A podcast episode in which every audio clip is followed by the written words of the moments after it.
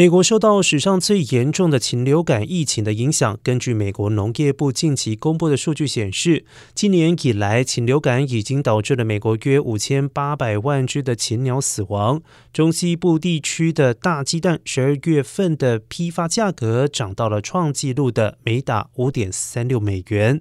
然而，根据统计，今年迄今为止，鸡蛋零售价格上涨幅度年增百分之三十，涨幅超过了食品和饮料。一些供应商预估，价格可能会在明年的二月或者是三月有所回落，但是寒冷的天气可能会在短期之内阻碍生产。